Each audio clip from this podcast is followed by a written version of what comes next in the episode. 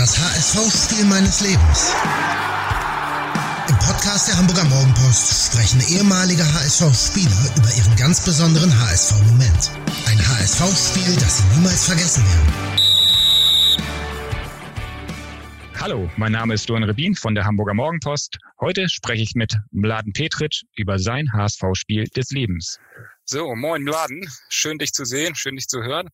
Wir wollen heute ein bisschen über dein HSV-Spiel des Lebens sprechen. Das ist bei dir gar nicht so einfach, denn wenn man deine Zeit beim HSV anguckt, dann ist es, finde ich, schwierig, das auf ein Spiel eigentlich zu reduzieren, weil das war irgendwie schon so gefühlt so, so ein Gesamtkunstwerk, du und der HSV. Da ja, gab es viele sehr, sehr besondere Momente, sehr, sehr viele Tore und ja, kannst du vielleicht mal erzählen, an was du dich besonders gerne erinnerst, welche Saison oder welches Spiel da vielleicht sehr stark hängen geblieben ist. Gut, also wie du gesagt hast, es waren natürlich einige Spiele, äh, die mir durch den Kopf gegangen sind und äh, ich habe mich auch richtig schwer getan, mich zu entscheiden. äh, da waren halt auch Spiele wie äh, gegen Bayern München, die Siege zu Hause oder auch in den äh, Europa League-Saisons, äh, die wir hatten, ähm, gab es einige Spiele, äh, die mir durch den Kopf sind. Aber ich glaube, so das Spiel, wo ich sagen würde, das ist das Spiel äh, meines Lebens beim HSV, das ist wahrscheinlich äh, das Auswärtsspiel in der Europa League gegen Standard Lüttich. Mhm. Ich erinnere mich. Glaube ich. Wie bitte? Viertelfinale war das, glaube ich. Viertelfinale, ja. Ihr seid damals ins, ins Halbfinale eingezogen. Genau. Und ich erinnere mich besonders, ich glaube, du hast zwei Tore damals geschossen und besonders an dein zweites Tor erinnere ich mich gerne. Das äh, hat damals ja. bei keinem Jahresrückblick gefehlt und wird auch heute immer noch gerne wieder aus der Schublade geholt, wenn es um schöne Tore geht. Das war, ähm, ich glaube, Vorlage Dennis Aogo und du mit links natürlich per Fallrückzieher oder Seitfallzieher. Wie, wie würdest du das beschreiben? Wie war das? Äh, also für mich war es schon eher ein Fallrückzieher als Seitfallzieher. Ähm, ja. Aber du hast recht, äh, das war äh, eine Flanke von Dennis Aogo von der linken Seite. Äh, ich kann mich noch erinnern, bin erst so auf Richtung ersten Posten gelaufen und sehe dann, wie der Ball äh, doch Richtung Elfmeterpunkt fliegt und äh, macht dann nochmal zwei Schritte zurück und blieb nichts anderes übrig, als, äh, als äh, das zu versuchen mit dem Fallrückzieher und habe den Ball da wirklich optimal getroffen und äh, der ist dann rein. Und ich kann mich auch erinnern, in dem Moment, als der Ball äh, reinfällt, sieht man auch im Fernsehen, wie äh, Van Nistelrooy da noch in den 16er reinläuft, die Arme hochreißt und nur noch, nur noch so macht. Und war, schon, war schon ein spezielles äh, Erlebnis. Ja, auch, auch für dich war es irgendwie. Ich habe mir das auch nochmal angeguckt, wie du nachher jubelst, auch so erstmal so schwer zu, zu glauben, dass das wirklich gerade äh, passiert ist, ne, was du da versucht hast und ja, geklappt genau, hat. Ne? Ich habe mir auch so an den Kopf gefasst und gedacht, ist das jetzt wirklich passiert? Und äh, es war wirklich äh, speziell das Tor, natürlich auch äh, extrem äh, enorm wichtig für uns.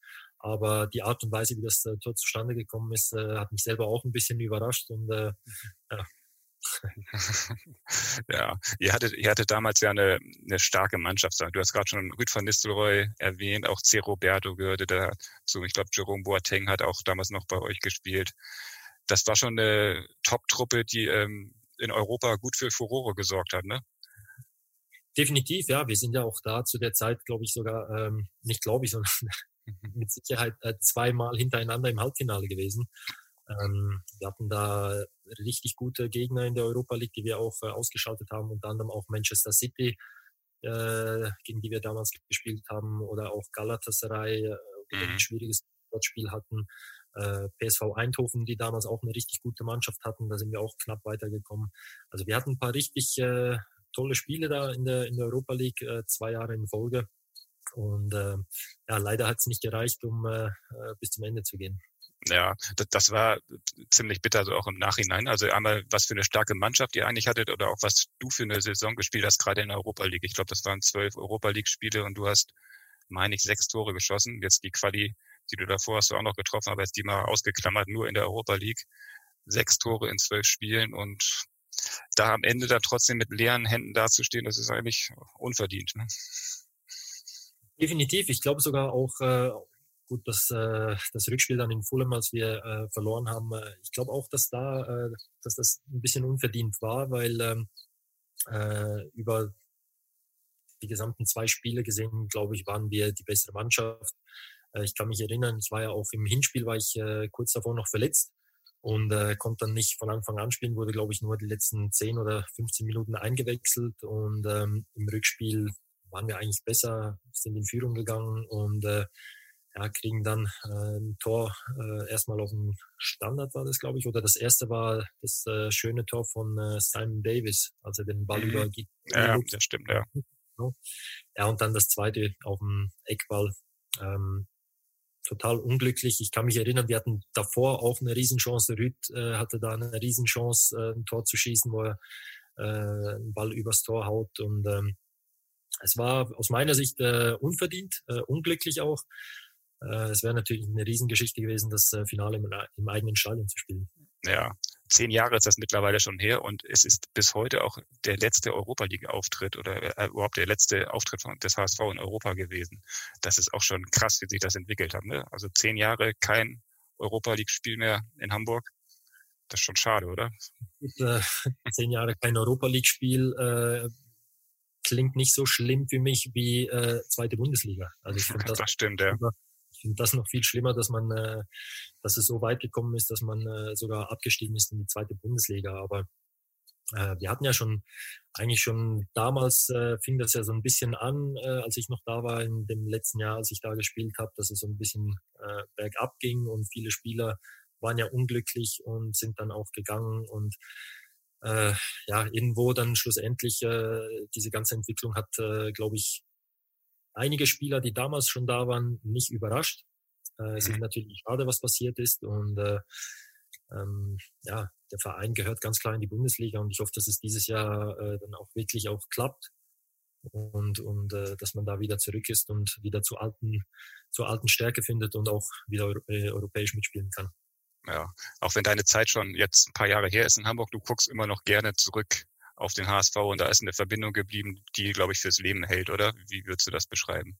Definitiv, definitiv. Also ich habe, äh, als ich damals äh, zum HSV gewechselt bin, ähm, hätte ich eigentlich nie gedacht oder nicht erwartet, dass sich das so gut entwickelt und dass man da so eine äh, enge Beziehung auch äh, entwickeln kann zu einem Verein, ähm, auch zu den Fans glaube, was da alles passiert ist in den vier Jahren und auch danach noch äh, mit der Wahl in den Walk of Fame von den HSV-Fans, mhm. äh, das ist schon äh, überwältigend äh, für mich. Ähm, und deswegen äh, verfolge ich natürlich auch weiterhin den Verein äh, jedes Wochenende und schaue mir Spiele an, äh, komme auch immer wieder mal vorbei äh, ins Stadion und äh, bleibe dem Verein natürlich sehr, sehr verbunden. Ja, nochmal einmal kurz zurück, um nach Lüttich gucken. Ähm, das Tor, was du da geschossen hast, das, das zweite dieser Fallrückzieher, würdest du sagen, das war auch dein schönstes Tor in deiner HSV-Zeit oder gab es da zu viele andere, die auch so sehr schön waren? Ja, es gibt schon noch das ein oder andere, wo, äh, wo ich mich schwer tue. Also auch der Freistoß gegen Fulham im Halbfinale ähm, kommt natürlich in die engere Auswahl oder auch der Fallrückzieher gegen äh, Hertha Berlin. Äh, mhm. Äh, als Robo noch da im Tor stand. äh, das war auch eins, äh, wo ich in die engere Auswahl nehmen würde. Aber es war definitiv, also das, der Fallrückzieher gegen Lüttich war natürlich, äh, natürlich eins der schönsten Tore, die ich geschossen habe. Ja. Behält man von solchen Spielen eigentlich auch im Andenken, was weiß ich, Trikot, Ball oder sowas, oder sind das die Erinnerungen vor allem, die ähm, es, gibt, es gibt schon Spiele, ähm, kommt natürlich auch immer auf den äh, Gegner drauf an, äh, wo mhm. man dann auch ein Trikot behält, ähm, vielleicht auch mal einen Ball. Also ich habe zum Beispiel einen Ball zu Hause äh, von meinem Hattrick, äh, den ich gegen Köln geschossen habe in der mhm. Bundesliga. Aber ansonsten äh, keine Bälle, nur Trikots und ich weiß jetzt aber nicht, ob ich von dem Spiel äh, ein Trikot von, äh, von dem Spieler von Standard Lüttich habe. Ich glaube eher nicht, weil ich habe auch immer so ein äh, ja, kann man schon Macke sagen, wenn ich ein gutes Spiel gemacht habe äh, mit einem speziellen Tor, dann äh, habe ich lieber mein Trikot behalten. Auch nicht schlecht. Ich glaube, in, in, jeder Saison, in der du äh, beim HSV gespielt hast, warst du immer der beste Torschütze, zumindest in der Liga, wahrscheinlich auch im, in Europa League und DFB-Pokal, aber in der Liga auf jeden Fall. Ähm, dass du trotzdem Hamburg dann verlassen hast, ohne im, am Ende mal einen Titel in der Hand zu haben. Fehlt dir da irgendwas oder? Ja. Ja, ich, auf jeden Fall, ja.